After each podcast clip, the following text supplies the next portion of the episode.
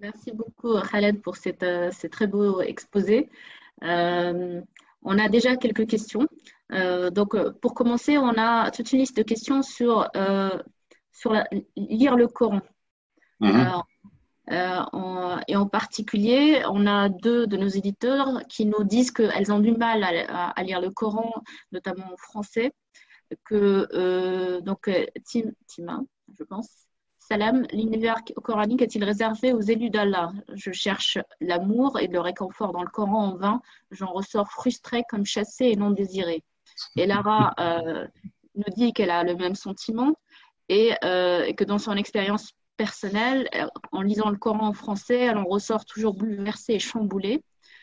Et, euh, et jusqu'à présent, c'était plutôt à cause de sentiments négatifs comme la peur, la crainte ou l'angoisse. Et, donc, c'est un demande de conseil sur comment appréhender ce texte coranique, peut-être encore plus en français. Bon, moi je trouve que c'est bon que le, Coran les chasse, parce que comme ça, ils, elles vont vers Dieu.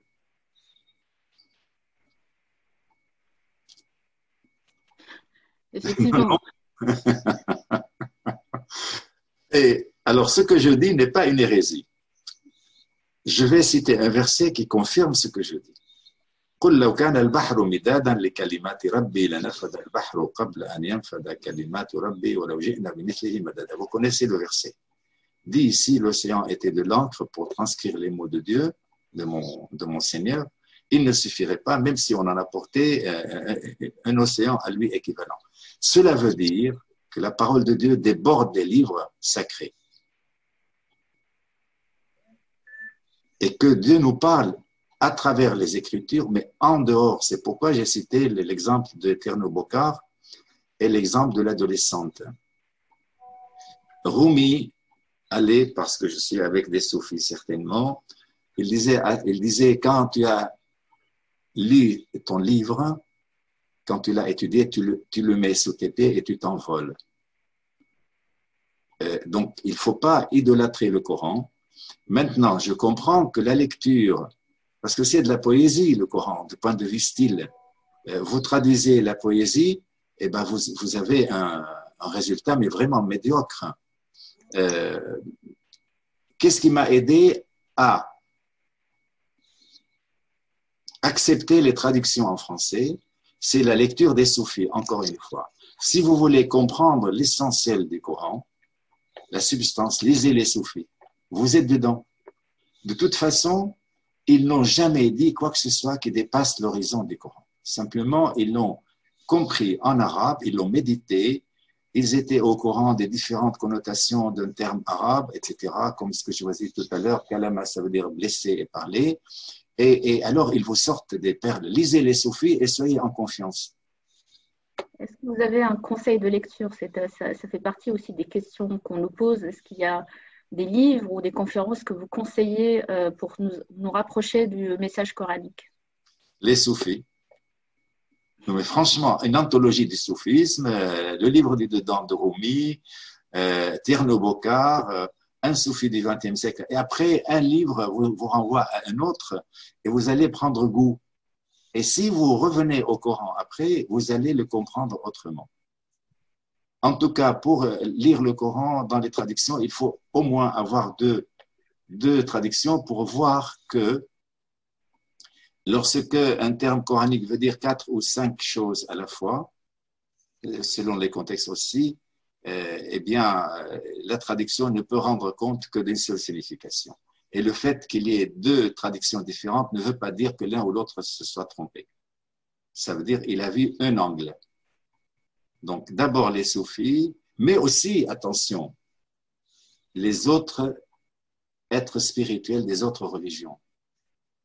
Si vous voulez comprendre le Coran, lisez Ramakrishna, l'hindou, lisez les autres mystiques hindous, lisez les mystiques juifs et chrétiens. Regardez, j'ai apporté exprès avec moi Saint Jean de la Croix. Lisez-le et vous comprendrez mieux le Coran. Parce que c'est la même parole c'est la même parole, dite différemment à travers les époques, ce que le Coran dit. Élargissez votre univers de lecture. Lisez Christian Bobin, voilà, Tenez, attendez. J'ai apporté ça pour vous. Parce que peut-être vous ne me croyez pas jusqu'ici. Là, un livre qui s'appelle La lumière du monde, Christian Bobin. Il imagine le paradis. Alors, qu'est-ce qu'il dit? Ainsi, par l'écriture, je suis entièrement en paix, mais cette paix est la paix des bivouacs. Elle ne dure pas. Peut-être que le paradis, ce serait d'être tout entier présent, sachant qu'on ne va pas vous tuer, d'avoir le cœur ouvert comme un ciel et que personne ne va y mettre le feu. Le paradis, c'est peut-être d'être sans défense, sans se sentir menacé. Attendez, il dit d'avoir le cœur ouvert comme un ciel. Dieu nous promet, une demeure intime et ultime. Jannah, il faut toujours traduire par demeure ultime et intime, aussi large que les cieux et la terre. Je retrouve le Coran dans mes lectures poétiques et artistiques et autres et philosophiques. Mais c'est pas pour rester dans le Coran, mais c'est vraiment pour se promener dans le jardin du Dieu. Mais pourquoi se priver de ce plaisir? Et vous laissez la controverse de côté. Surtout les gens qui ergotent beaucoup en accumulant la science et en les citations. Hier, j'ai un ami qui est mon prof en arabe parce que vraiment il maîtrise bien la grammaire et je compte sur lui pour corriger un manuscrit. Il me dit Khaled, il y a ceci, il y a cela. Il commence à me citer des noms et je lui ai dit Allah Khali, que Dieu te garde. Et à Mahmoud. Moi, un tel, quand il se met à me parler des dates et pourquoi c'est bon euh, de les manger scientifiquement, on a découvert que, et que euh, l'être humain a été créé de alaq. Maintenant, la, science prouve que, j'ai dit, mais franchement, ou du mouvement des étoiles, mais il me coupe de Dieu. Je dis, en se concentrant, en se polarisant sur des questions euh, secondaires, il me fait oublier la question essentielle pour moi, qui n'est pas une question, qui est une présence il ne comprenait pas parce qu'il adore la, controverse. J'ai dit, chauffe, regarde, moi, je parle de mon vécu. Et, quand quelqu'un parle de son vécu, il n'y a pas de controverse. Parle-moi de ton vécu, je l'accueille avec beaucoup de respect. Je te parle de mon vécu, accueille-le. C'est ça qui compte en matière de foi et de relation à Dieu ou de rapport à l'intime en nous. Et je termine par lui dire, pour euh, river le clou, chouf, c'est comme si tu as une bien-aimée c'est le symbole Leïla, etc. Euh, un exemple euh, entre humains, il dit, moi je veux la voir, ma bien-aimée, ça faisait des années que j'étais privé. Et toi, tu vas m'emmener un album en me disant, regarde, là c'est quand elle était petite fille, là quand elle est montée à cheval, là quand elle a reçu son diplôme, mais tu me coupes d'elle, moi je ne veux pas tout cela. Je veux être en communication avec elle. Donc, lire le Coran, pourquoi?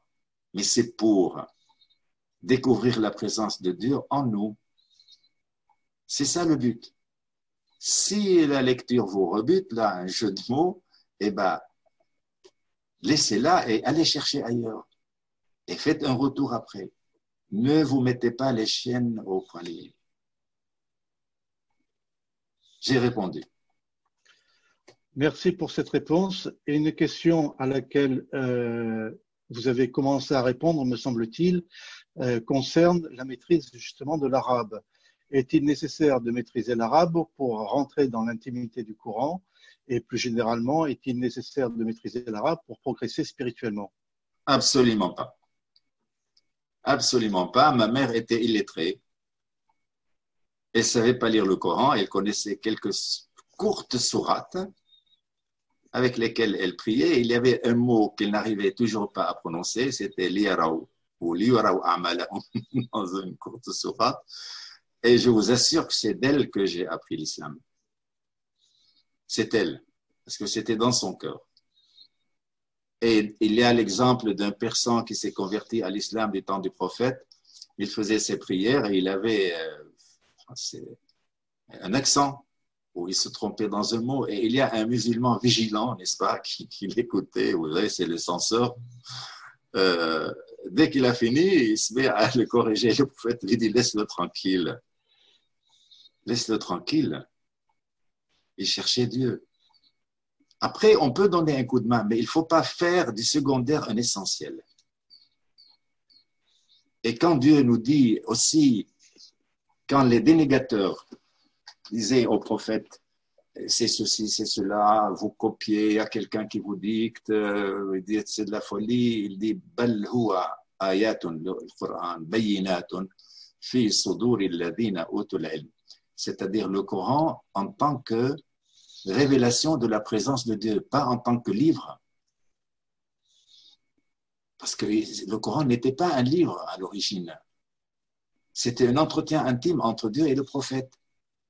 Par l'intermédiaire de l'ange Gabriel, oui, pourquoi pas. Bon, mais Dieu aurait pu faire sans Gabriel.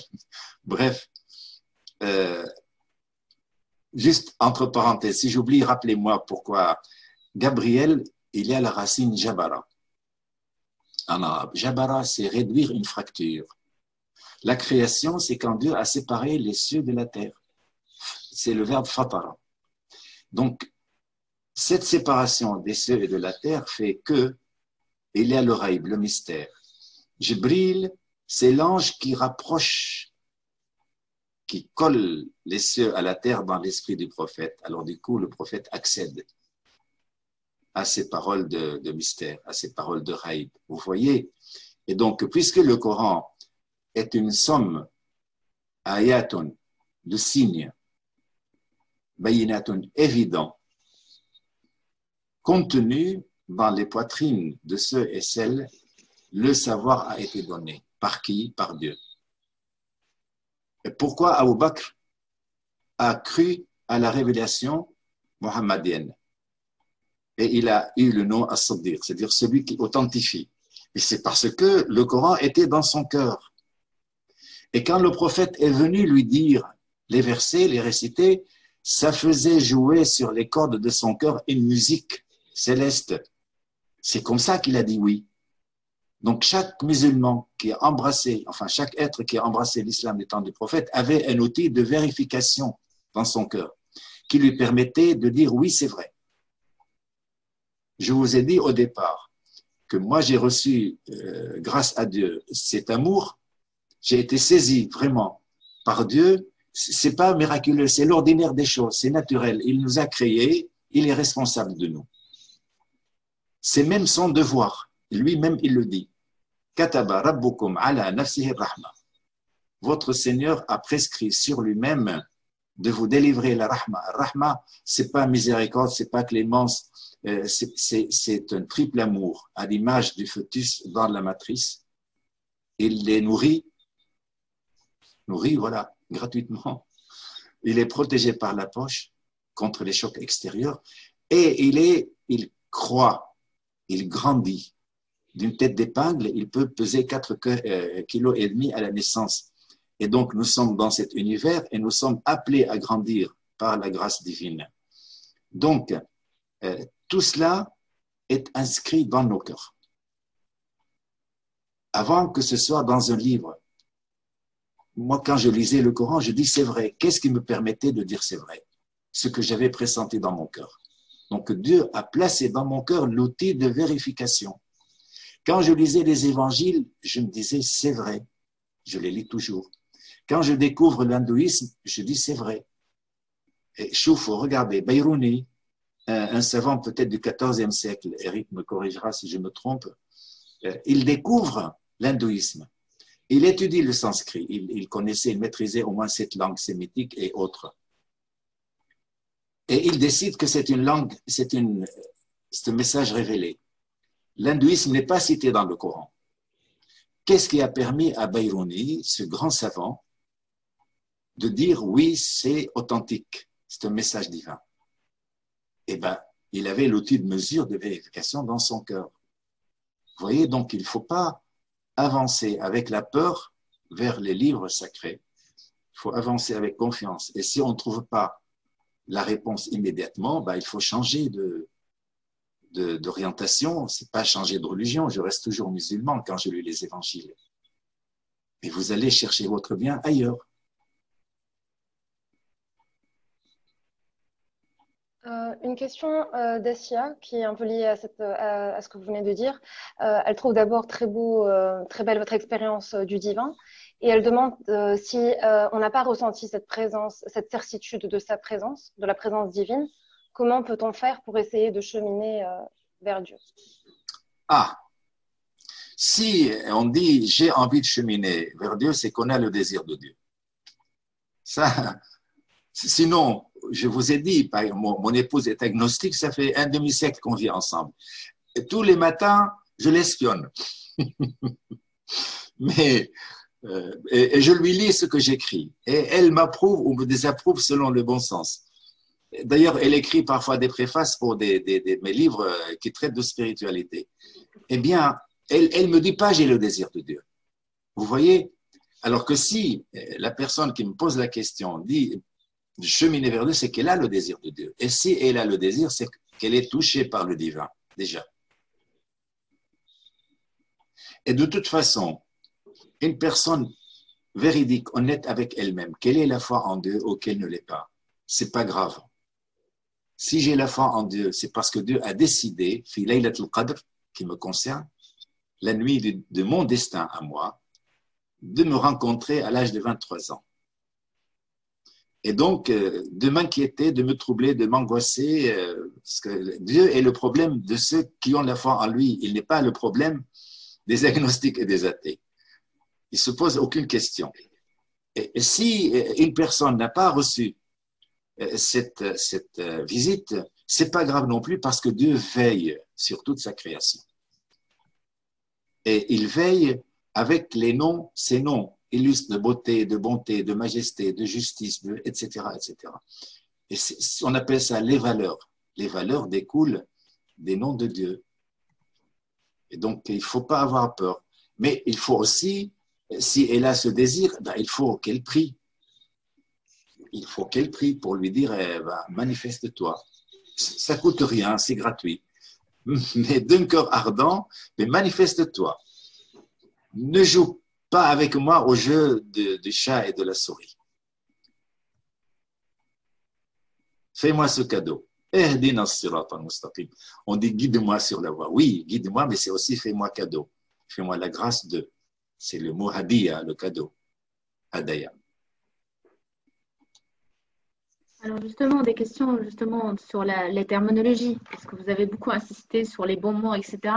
Et donc, on a une question sur euh, un passage de votre intervention où vous avez dit que vous préfériez le mot fidèle à celui de croyant, et du coup, on vous demande euh, d'un peu élaborer là-dessus. Ah, donc je crois qu'il pleuvra demain. J'ai pas de météo et il ne pleut pas. Vous voyez, je crois que l'islam, selon certains, est la religion qui sauvera l'humanité. Attendons. Mais je fais confiance à mon ami Eric quand il m'invite pour intervenir euh, sur votre plateforme. D'où vient cette confiance? D'une connaissance préalable. Parce qu'on s'est rencontrés à plusieurs reprises, au Maroc, en France, etc., que j'ai lu ces livres, que mon ami parisien me dit du bien de lui, eh ben, j'ai une expérience d'Éric. C'est ça avoir la foi. C'est ça mettre sa foi en quelqu'un. J'ai pas fait d'enfant, mais imaginons que j'ai un bébé, et je dois faire un voyage, je peux pas le prendre avec moi. Qui parmi mes amis m'inspire le plus confiance C'est une telle ou un tel je confie le bébé à cette personne. Mais pourquoi? Parce qu'elle a fait ses preuves. Dieu fait ses preuves auprès de nous. Il fait ses preuves. Alors du coup, on met notre foi en lui. Ce n'est pas une croyance.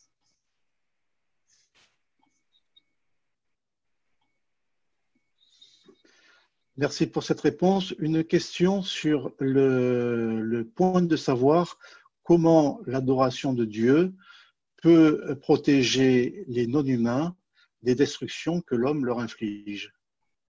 Pour protéger, pardon, qui? Les non-humains, c'est-à-dire la nature, euh, qu'elle soit végétale, animale, des destructions que l'homme lui inflige.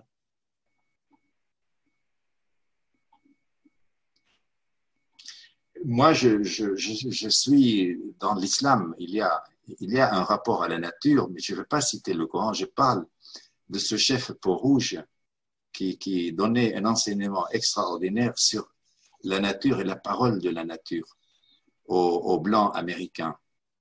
Donc, euh, protéger la nature, ce n'est pas simplement euh, pour la nature, mais c'est pour nous, avant tout parce que la nature nous parle de Dieu.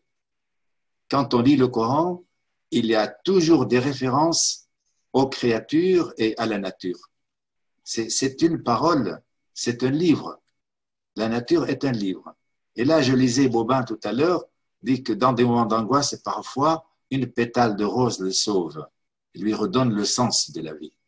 Vous voyez Donc le, danger n'est pas simplement de manquer de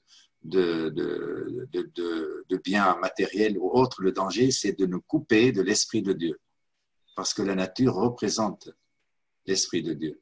Comme chacun d'entre nous, d'ailleurs, est réceptacle de l'Esprit de Dieu, si on s'entre-massacre entre nous, mais c'est fini, on ne peut plus retrouver Dieu là, je, le dis en tant que quelqu'un qui a la foi en Dieu et qui défend évidemment le. Vous savez, pour moi, l'exemple, c'est les moines, les moines catholiques et orthodoxes. J'ai été dans différentes abbayes d'hommes et de femmes et je voyais avec quelle économie, avec quelle prudence, avec quelle esthétique ils gèrent. Ils gèrent le lopin de terre, ils gèrent les animaux, ils gèrent leur créativité personnelle. Je me disais, si vraiment les États euh, mettaient des, des, moines dans un conseil, c'est pas, pas en faire des ministres, mais vraiment les consulter pour la gestion des choses de la terre, je vous assure que ça. En islam, il y a eu des moments comme ça où par exemple, près de Damas, à une certaine date, un siècle, il y avait le margé. Le margé, c'est-à-dire le prêt. Maintenant, c'est le centre-ville quasiment qui est étouffé par des hôtels euh, qui montent vers le ciel. Il y avait Barada, la rivière qui coulait, et tous les animaux qui ne pouvaient plus servir, chevaux, euh, ânes, etc., on les laissait euh, paître dans ce pré jusqu'à ce qu'ils finissent leur vie il y avait plein d'exemples comme ça. Quand on est près de Dieu, je parle simplement maintenant de, c'est pas les, les fidèles, mais toute personne qui a du sens, qui a un rapport sain à la nature, cherchera à préserver cette nature. D'ailleurs, l'Ashur al-Haram, euh, avant le pèlerinage, il était interdit pendant ces mois de tuer des oiseaux ou des proies ou de, de, couper des arbres, etc., pour permettre à la nature de se régénérer. Il y avait une gestion des biens de la terre.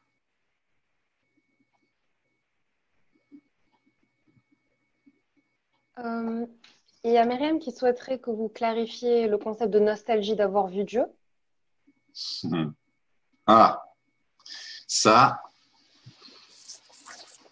j'ai un ami peut-être qui est avec nous, euh, Soliman, qui vient de l'île de la Réunion. Il était journaliste euh, sur euh, Radio Outre-mer, un esprit vraiment mis à la retraite. La nostalgie du pays d'origine le tenaillait. Et il était vraiment hésitant, mais déchiré même, d'autant plus que sa famille, ses enfants ont grandi ici, elle ne voulait pas retourner là-bas. Et lui, euh, entre son pays et, sa, femme non plus, hein, je ne dévoile pas secret, et elle me dit, mais Khaled, qu'est-ce qu'on fait? C'était suite à des ateliers d'univers coranique, on allait au café. Alors un jour, je lui ai dit, Soliman, euh, il m'a dit, mais j'ai lu ton roman, c'est pas de la pub hein, que j'ai fait pour mon roman, L'enfant voyageur, parce que c'est lié à mon expérience de la nostalgie il m'a dit, et, tu parles de, de, cela, mais, euh, mais c'est intense. Ça m'a libéré de savoir qu'une personne vive aussi sa nostalgie de son village natal de la sorte. J'ai dit oui, c'est ton île, mon village natal. Mais je lui ai dit, tu sais, Soliman, il faut percer le temps du côté de l'arrivée. Si tu comprends, tu veux comprendre ta nostalgie de ta, ton île natale, il faut que tu ailles beaucoup plus loin dans le passé et que tu rejoignes ce verset coranique que j'ai cité au début, que Dieu, il s'est montré à nous, il a dit, ne suis-je pas votre Seigneur? Et nous avons dit, c'est-à-dire on a la nostalgie de ce séjour où on était peinard, nourri de la présence divine, sans discontinuité. Et la nostalgie qu'on éprouve pour des, les belles choses de notre enfance ou de notre adolescence ou jeunesse, c'est l'expression de cette nostalgie fondamentale, souterraine, qui habite nos cœurs. Et ben voilà, par exemple, le paradis tel que euh, Christian Bobin le décrit. Un séjour où on a peur de rien, on a peur de personne, on a le cœur ouvert sur les cieux, etc., etc., où il n'y a pas de danger. Donc c'est ça la nostalgie. On peut même dire, enfin ça je l'ai dit hier, il faudrait que le chercheur ou la chercheuse, l'itinérant ou l'itinérante, inverse le sens de la nostalgie. Vous voyez, la diriger vers l'avenir. Ça devient une nostalgie de l'avenir qu'on connaîtra avec Dieu, qui exprime le désir de retrouvailles. Parce que l'être humain est toujours tiraillé entre un instant du passé et un instant de l'avenir. L'avenir, c'est l'ailleurs, c'est l'évasion. Le passé, c'est la nostalgie. Il faut savoir unir les deux dans notre esprit par une méditation et dire l'avenir relève du passé, le passé relève d'avenir, de l'avenir auprès de Dieu, le temps chronologique n'existe pas et de toute façon, il ne faut pas que je sois, comment on va dire, ingrat. Il y a des moments où je ressens, je ressens que Dieu m'enlève à la pesanteur terrestre et m'offre de goûter à des instants comme ça. Mais il faut sortir là de la piété étroite, du sentiment de devoir euh, faire ceci ou faire cela, d'avoir peur de Dieu. Mais il est notre ami, mais c'est pas vrai. Il est notre ami. Une fois, on m'a invité pour présenter mon livre, Le Coran déchiffré sur l'amour, des jeunes euh, Français d'origine maghrébine, une heure et demie. Normalement, je suis resté avec eux trois heures, dans un café de banlieue. Et à la fin, j'ai parlé comme je vous parle, il y a quelqu'un qui dit, Monsieur Roumeau, il y a quelque chose dont vous n'avez pas parlé. Vous n'avez, j'ai dit quoi? Il m'a dit l'enfer. je lui ai dit, chouf, euh, il y a beaucoup de gens qui parlent de l'enfer.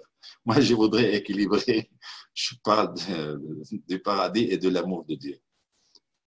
Nous sommes formatés à l'image des autorités politiques depuis la naissance de l'humanité jusqu'à nos jours, pas simplement dans le monde musulman, à obéir à plus fort que soi et ce plus fort que soit, qu'il le dise ou qu'il ne le dise pas, il est comme Pharaon, je suis votre Seigneur le plus haut.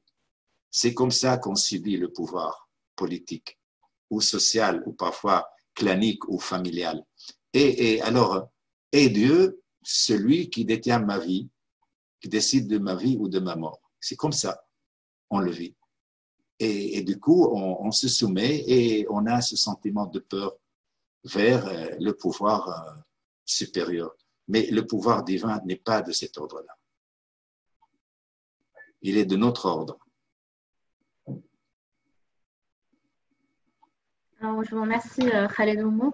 je, me permets juste une dernière question avant de clôturer cette session de questions-réponses. Et je remercie hein, tous les participants de toutes leurs questions, mais comme d'habitude, on n'a pas le temps de tous les traiter. Alors, votre témoignage sur votre cheminement personnel au début a suscité beaucoup de réactions. Hein. Donc, je, voudrais d'abord relayer euh, les remerciements du public euh, qui, euh, ont été très touchés par votre témoignage personnel et par la sincérité de votre partage. Et donc, ça a suscité notamment une question de Souad et Franck qui, nous demandent, qui vous demandent, vous dites que vous n'êtes pas soufi.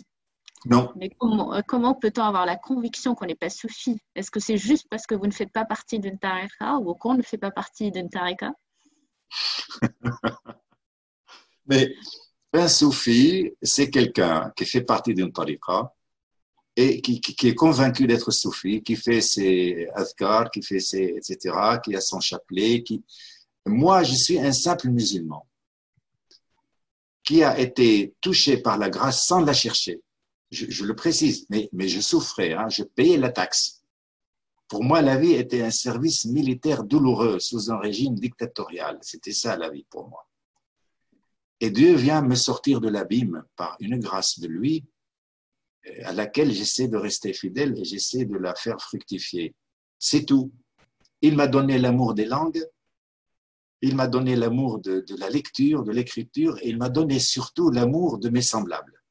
C'est vrai, parfois je peux aimer d'une manière folle et ça se retourne contre moi. Et je pense aussi à un monde meilleur. Mais je suis convaincu que ce n'est pas de cette vie qu'il adviendra. Mais néanmoins, il faut qu'on fasse tout pour qu'il advienne c'est une tension euh, insupportable, mais je, je, pas je me soumets. L'islam, c'est la soumission. Non, je m'en remets à Dieu pour pouvoir porter cette amana. Donc, euh, je ne sais pas, c'est pas que je refuse, mais j'ai essayé. Hein. J'ai été dans des tariqas comme ça pour parler euh, du Coran et autres. Je les aime beaucoup, mais je ne me sens pas. Vous voyez, par exemple, j'ai des nostalgies pour des matinées de Soufi, les gens à Halab, à Alep, les chiours qui, qui, venaient chanter parfois ici à Paris. Ils avaient un emploi de temps, mais, mais paradisiaque. Ils se levaient le matin, faisaient la prière du matin ensemble, prenaient leur café et ils, ils se mettaient à chanter des adhkar. Après, ils allaient euh, à leur boutique faire du commerce. Je me dis, mais c'est pas vrai, c'est peinard. Les moines chrétiens Parfois, je rêvais aller, mais bon, je suis marié, je ne pouvais pas emmener mon épouse avec moi, mais c'était un rêve obsédant. Habiter dans une abbaye, chez mes amis chrétiens, en leur précisant que je suis musulman, que je ferai mes prières, mon ramadan, etc. Et, et ça, ça, ça, me, ça me tenaillait, cette nostalgie, ce désir. Jusqu'au jour où j'ai découvert que pour moi, hein, le fait de partager un moment comme celui-ci, que ce soit moi qui parle, ou Eric, ou euh, ou, euh, c'est, un décret. En contrepartie, je ne supporte pas les adhkar où il faut répéter le Coran sans reprendre son souffle, vous voyez, et sans laisser la capacité à l'être humain de réfléchir au sens des versets, etc. Je ne supporte pas ce genre de décret. Donc, si je suis dans une tariqa et je conteste cela, on va me dire, tu n'es pas un bon soufi. Rentre chez toi. Mais il n'y a pas que ça. Il y a aussi l'idolâtrie du cheikh. Pas tous, pas tous. Lors même que le cheikh ne veut pas. Vous voyez Alors, euh, on appelle ça des transferts en psychanalyse. Voilà. je suis un simple musulman qui cherche son salut, avec tous les êtres humains qui sont soucieux de leur propre salut. Merci beaucoup, Khaled Romo, pour ce très beau témoignage. Euh, je profite juste pour aller une demande. Il y a beaucoup de questions sur euh, les références bibliographiques que vous avez données. Euh, si vous acceptez de les partager, je vous ferai un petit mail pour pouvoir ensuite les transférer à, tous les, les, participants qui sont inscrits à cette conférence et qui ont été nombreux. Ça serait très apprécié. Ben, avec grand plaisir, je vous envoie les, titres, mais je précise que vous serez mon invité, Eric aussi, pour faire vos itinéraires spirituels au forum. Inch'Allah. Mais, aussi nos amis parisiens, ils sont déjà invités à l'issue du confinement et je vous informerai de toute façon de nos activités. Oui, absolument. Merci beaucoup. Merci beaucoup. Et sur ce, je laisse la parole peut-être à Eric, qui a peut-être des petits commentaires à faire. Ah ben, je remercie bien sûr beaucoup, beaucoup Khaled. Avant, je voulais, euh, avant de passer aux choses euh, plus sérieuses, je voulais juste te dire, euh, tu sais autant que moi qu'il ne faut pas assimiler le confrérisme au soufisme. Euh, voilà, il y a eu avant, alors les tariqas, les voies soufis euh, qui, qui, qui, existent depuis le 12e, 13e siècle, elles ont, elles, ont, elles ont eu beaucoup de vertus, mais il y a eu six siècles avant de vécu soufi euh, hors tariqa. Restait un milieu, bon, j'écris là-dessus, comme d'autres, c'était très fluide. Donc, euh, je comprends très bien ce que tu dis sur le On en a parlé au Maroc, Eric, tu te rappelles, on en a parlé au Maroc, on s'est plaint l'un à l'autre. Voilà, voilà. Hmm. Mais donc, ne t'en fais pas. Le soufi, pour moi, l'étymologie la plus sûre, la plus véridique, c'est Safa, donc la, la pureté. Soufi ou Allazi, Soufia, celui qui était purifié bon, par la grâce divine. Donc, qui est le plus soufi entre toi et moi? Allah ou Dieu, c'est mm. mieux. Tu vois ce que je veux dire? Donc, moi, je suis très touché euh, par ton intervention. Je pense que beaucoup le sont par cette, par cette shahada. Euh, l'islam, c'est un témoignage. Et, la shahada, enfin, veut dire la profession de foi, hein, euh, qui est un mot un peu sûrement piétiste, bon, moi j'aime pas du tout. En arabe, c'est shahada, être témoin. Et là, nous avons reçu, je crois, une magnifique, une belle, un, une belle, euh, un beau témoignage de ton parcours de vie. Et ce qui est émouvant, c'est cet effet miroir entre ton parcours de vie et le Coran. Hein, tout le long de ton, de ton, de ton, de ton, de ton propos, hein, faut que je cherche le mot le plus libre, disons, hein, il y a ta vie et, et le Coran. Et c'est ça le Coran. C'est un miroir. Hein. L'imam Ali disait, euh, bon, je schématise, le, ce n'est pas le Coran qui parle, ce sont les hommes qui font parler. Hmm. Euh, donc, c'est un miroir. Le, il y a le grand livre de la nature, il y a le petit livre qui n'était pas un livre, tu l'as bien dit au début. Voilà, c'était noté sur des feuillets, sur des, sur des, sur des supports variés. Et pourquoi le prophète n'a pas demandé de son vivant à ce que, à ce que tout soit mis en recueil? Pourquoi? Donc il y a cette liberté première et dernière qui est dans le Coran. Après, les hommes, ils ont fait leur travail, il y a tant de lectures, il y a tant de... Bon, voilà, bon, moi, ce que j'ai beaucoup aimé, c'est cette liberté d'abord hein, envers le Coran, cette tendresse, hein, il y a une tendresse aussi en toi et, et dans ton abord du Coran, et malheureusement, on, ne l'entend pas assez, cette voix de la tendresse hein, par rapport au Coran. Euh, voilà, et cette, euh, cette nostalgie. Oui, en toi, il y a une nostalgie.